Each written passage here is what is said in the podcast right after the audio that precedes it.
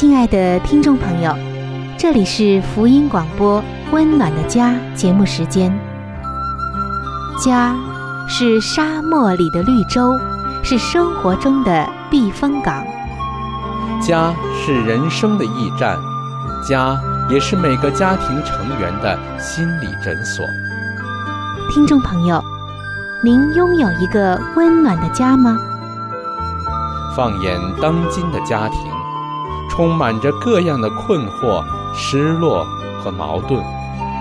青少年的吸毒和不道德的行为，让人觉得十分的惊奇；离婚和家庭暴力的行为也已经十分的普遍，单亲家庭的数量也在与日俱增。这种种的问题，不禁使人在怀疑。家庭生活是否还能够继续下去呢？对每个人来说，家庭仍然可以是个安乐窝吗？温暖的家，与您携手探寻幸福家庭的全员。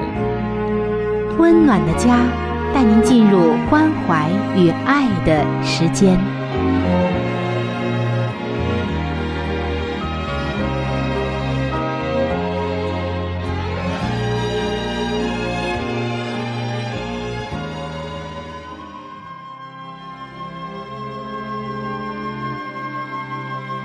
上帝眼中全然美丽的女人，是蒙福的女人，是幸福深处的女人。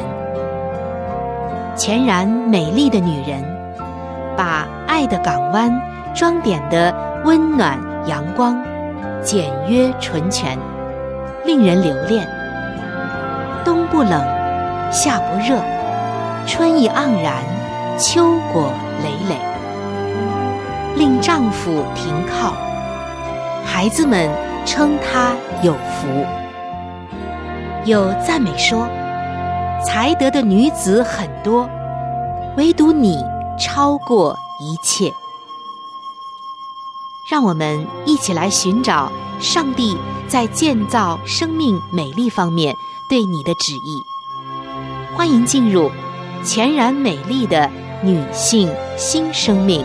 系列的分享。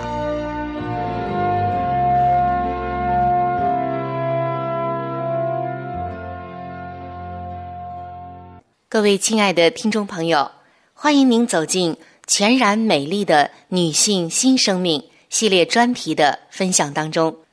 主持人春雨在这里向您问安。在前两期的节目中，我们分享了《圣经真言书》三十一章的二十七节。我们也从中看到，上帝眼中全然美丽的女性在家中是怎样的，她的美丽是如何绽放的。那在本期的节目中，春雨首先要给你带来一位姐妹的见证。当这位姐妹读到了《圣经真言书》三十一章的二十七节，她观察家务并不吃闲饭这一节经文后，她就决定。要朝着这样的一份美丽进发。他说：“当我读到这些经文，我就在思想，作为上帝看为美丽的妇人，我们应该做些什么来看守我们的家呢？”在这里，我真的很希望和你分享我的一系列的清单。也许这个清单和你的清单有很多的相似。是的，各位亲爱的姐妹们，当我们希望成为身心灵都在上帝眼中看为美丽妇人的时候，我们在家中就是一位留心观察家务、绽放着美丽光辉的妇人了。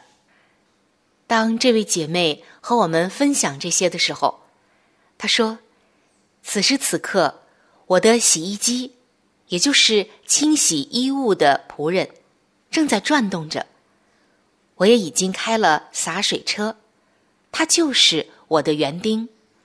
我已经关了窗，开了空调，因为现在正是炎热的季节。我已将车子送往了车房修理，就像司机在帮助我一样。还有和我的丈夫共进早餐，这是我们相处的绝佳的时间。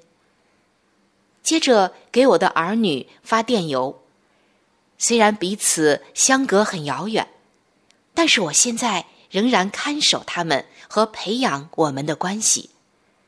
我已经清洁了家居，缴纳了账单，发了邮件，回复一切的电话，以及计划了今天的工作。在一大早，我就已经与主相会过了，而主也是鼓励我的心以及给我力量的泉源，让我面对步伐急速又殷勤的一天。现在已经快到中午了。从醒来的那一刻开始，我已经努力的将家人和家庭放在正确的道路、正确的模式上。当两个女儿还年幼的时候，除了检查他们的功课和手册之外，我每天的生活模式大致相同。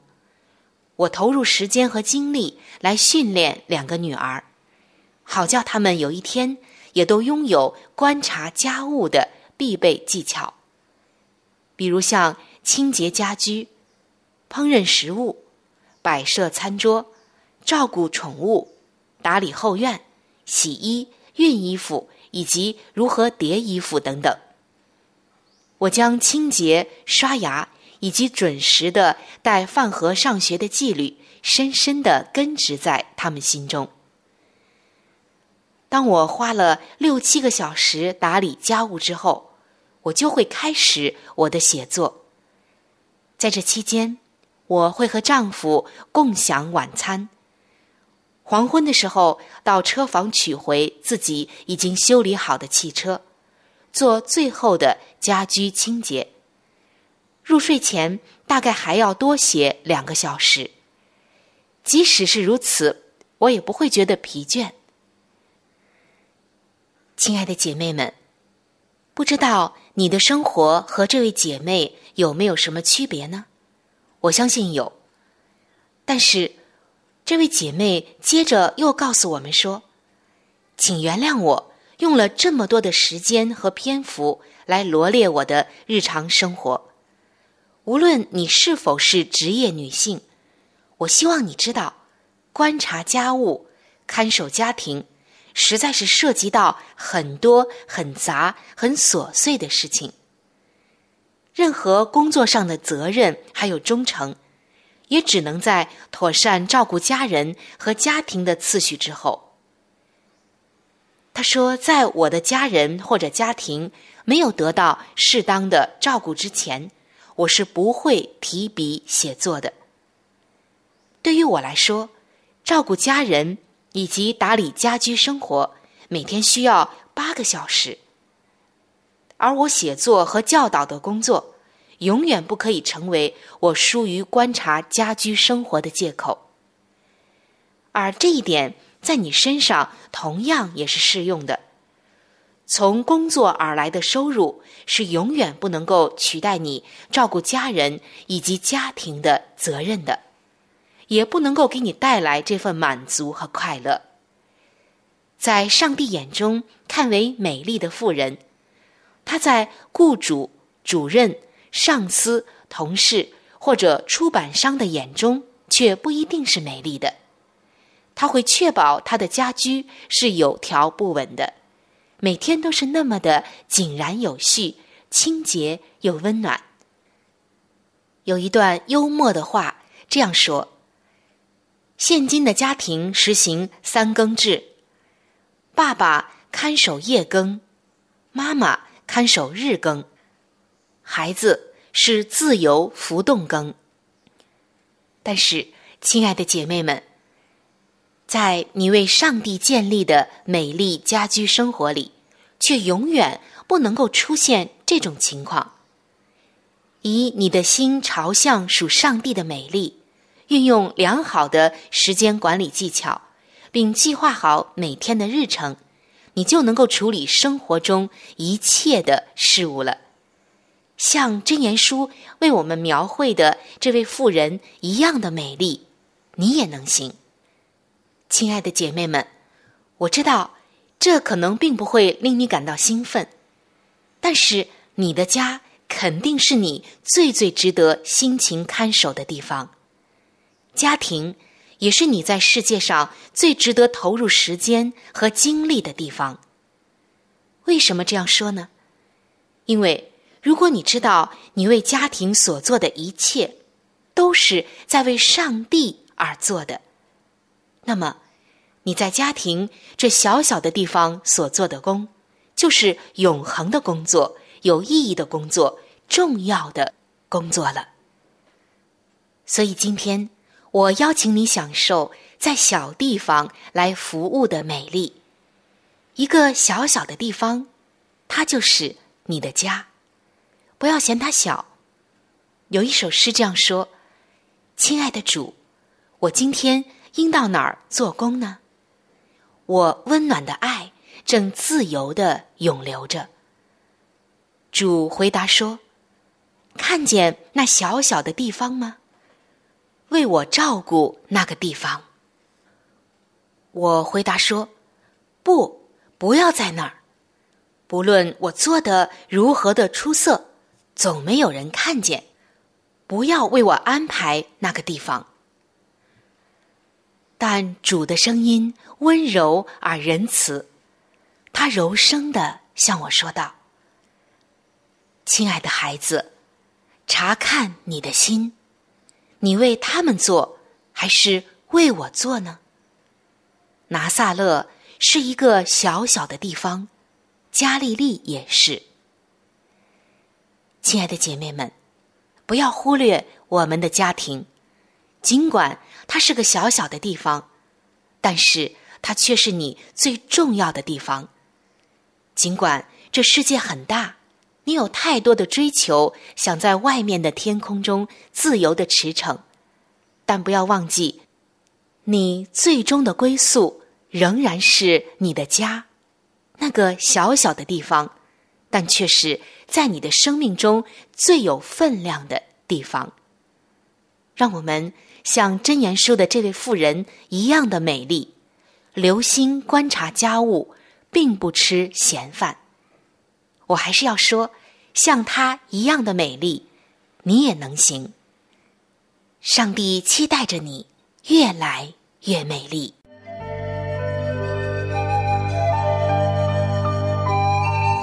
好书分享时间。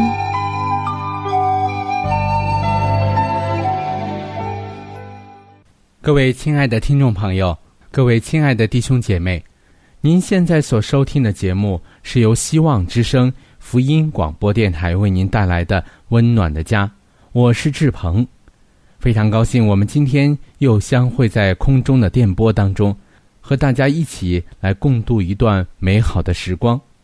那现在又进入到这个节目当中的一个小栏目，叫做“好书分享”。我们一直以来和您在分享的是美国宗教女作家怀艾伦女士的一本著作，叫做《富林信徒的家庭》。亲爱的听众朋友，如果您一直在收听我们的节目，您一定比较了解这本书了。因为这本书可以帮助到我们每一个人，能够拥有一个更加幸福而温馨的家。各位亲爱的听众朋友，如果您收听了我们节目之后想得到这本书呢，您可以来信或者是发电邮给我们，我们会免费的将这本书送给您的。如果您是用书信的方式，请您一定写好回邮地址。这样呢，我们可以将这本书尽快的送到您的手中。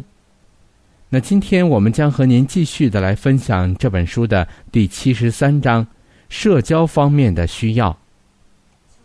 上帝供给我们社交方面的需要，在供备选民之教育的事上，显明那以上帝为中心的生活乃是完全的生活。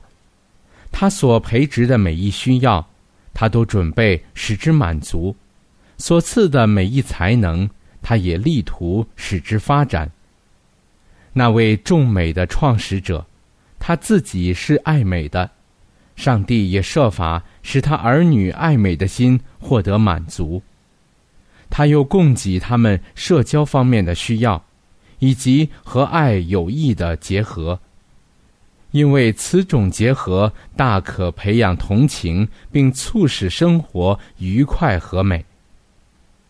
有伴的影响，人人都要找朋友，或是做别人的朋友，而有益的厚薄到何种程度，彼此之间所发挥的为善或为恶的影响力，也必到何程度。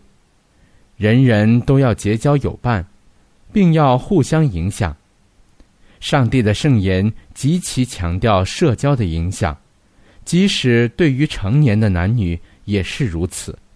那么，他对于正在发育中的青年与儿童的思想和品格，更有何等重大的影响啊！他们所交接的朋友，所采取的原则，以及所养成的习惯。都要决定他们在此世的效能与来生的命运。青年人有许多友伴是世所必然的事，而且也一定会感受其友伴的影响。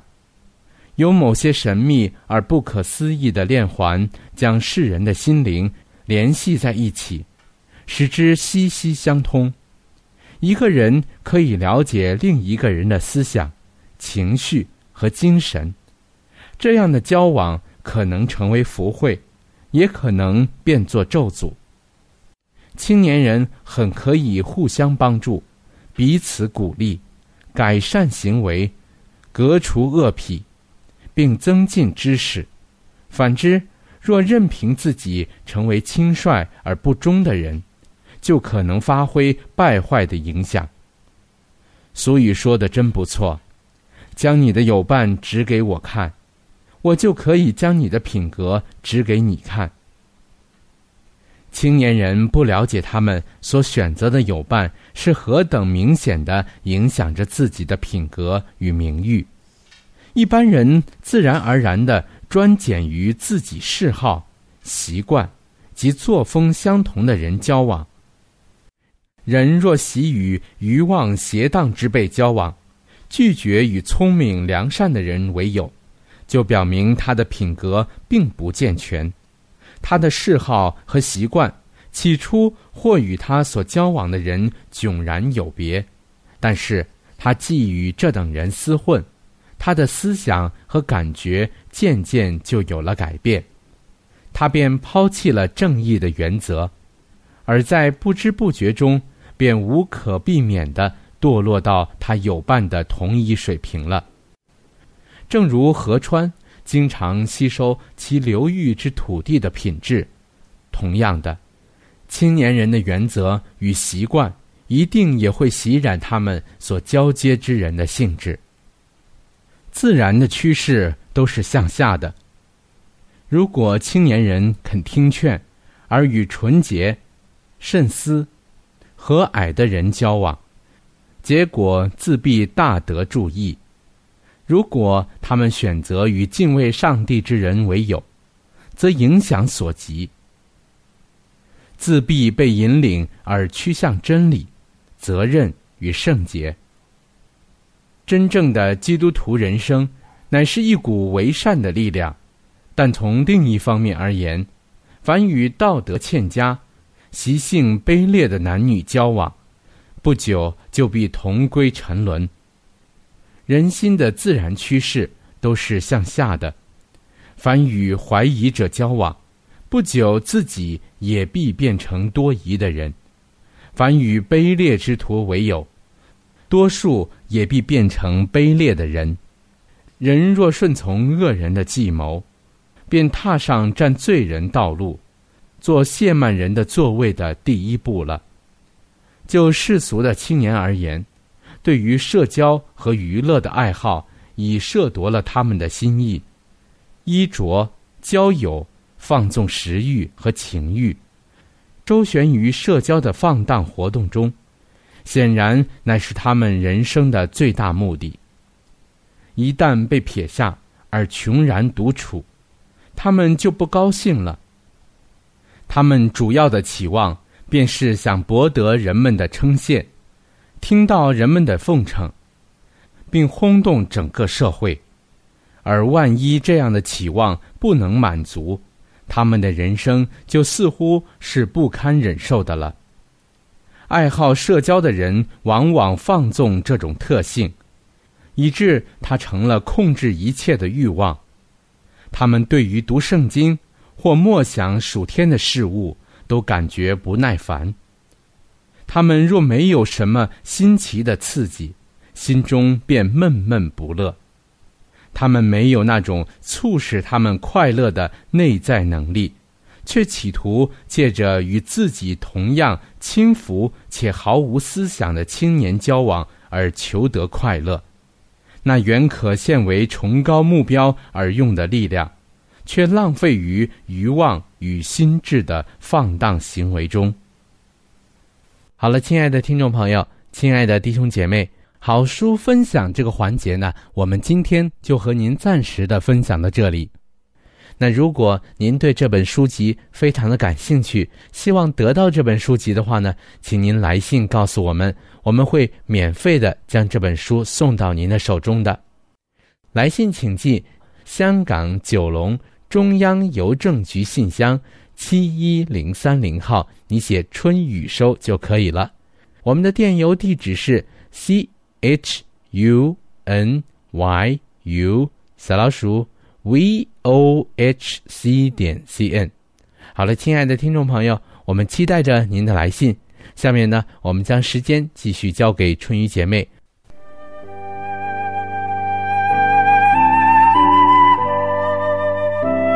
心小管家，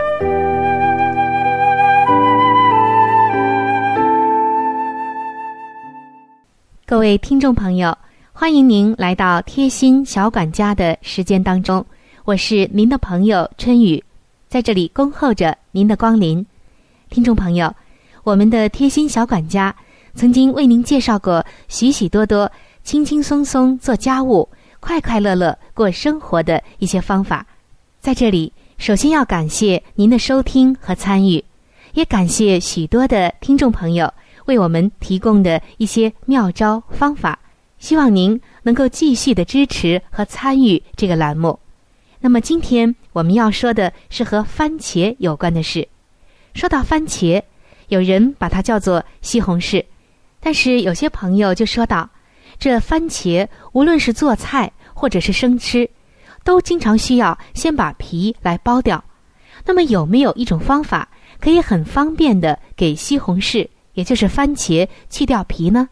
我们今天来看一看，不过呀，要告诉您的就是，在番茄的皮当中呢，也有着很多的营养维生素，如果不去掉的话更好。当然，我也知道很多的听众朋友有一些其他的考虑，所以呢，要把皮去掉。我看到很多的朋友们在去番茄皮的时候，都是用开水烫一下，这样撕起来非常的方便。也包得非常的干净和完整，不过用开水烫的这个方法，不仅仅要先烧开水，而且呢，在包的时候啊，也真的觉得比较烫手，不是非常的方便。除了这样的一个方法之外，还有一种方法也是不错的，不用烧开水，而且呢就地解决。接下来我就介绍给您，方法就是先将番茄清洗干净。然后用小勺子稍用力的将西红柿的表皮刮一遍，在这里您一定要注意哦，虽然是要用力的，但是注意不要将番茄的皮给刮破了。您知道吗，听众朋友？就在您刮的这个过程中，番茄的这个表皮和果肉就分离了。接下来再来剥番茄的皮，很容易的就完整的剥下来了。那么不知道这个方法您是否用过呢？只要有一把小勺子就可以。那还有一种方法，就是将番茄的皮撕破一个小口，轻轻的那么一撕，一大块的番茄皮就被撕掉了。只需要很短的时间，就可以将番茄的皮去除干净了，而且剥出来的这个番茄既光滑又美观。不过我们要特别说明的就是。这最后的一种方法，只适用于那些成熟的番茄。如果说是催熟的，那么这个方法就不灵了。听众朋友，知道了这样的一个方法，就是一把小勺子就可以解决剥番茄皮的这个问题。我们还可以举一反三，比如像剥猕猴桃和柿子的皮时，也可以采用这样的方法。生活中就是这样，动动脑筋，轻松搞定，举一反三，受益良多。盼望贴心小管家能够真正的成为您生活中的贴心小帮手。今天的贴心小管家就到这里。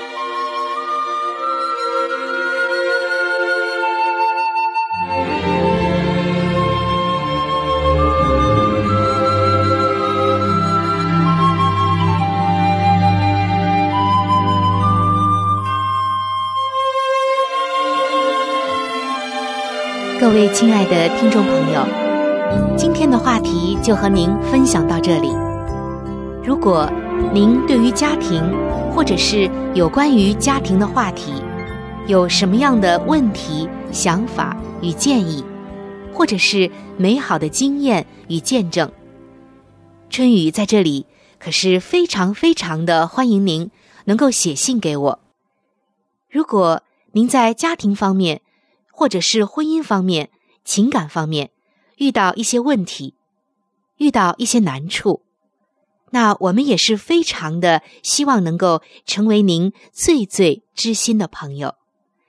你可以来信告诉我你心中的问题、困惑与烦恼，我们会尽我们最大的能力帮助到您。另外，在我们这里。也为您预备了一些与家庭、婚姻有关的资料，是可以免费的赠送给您的。如果您有需要，那么欢迎您和我联系。来信请寄：香港九龙中央邮政局信箱七一零三零号。您写“春雨收”就可以了。春。是春天的春，雨是雨水的雨。如果您是用电子邮件的话，请记我的电子邮箱。我的电子邮箱是 c h u n y u，就是春雨的汉语拼音。接下来是小老鼠 v o。h c 点 c n。如果您有话想和志鹏说，也可以通过我转交给志鹏。我们期待着您的来信。在这里要特别说明一点的就是，如果您的条件许可的话，欢迎您能够上网来收听我们的节目，以便于取得最佳的收听效果。我们的网址是三 w 点 v o h c 点 c n。本期的节目到这里就要说再见了，下期节目我们再会。愿上帝赐给您一个温暖的家。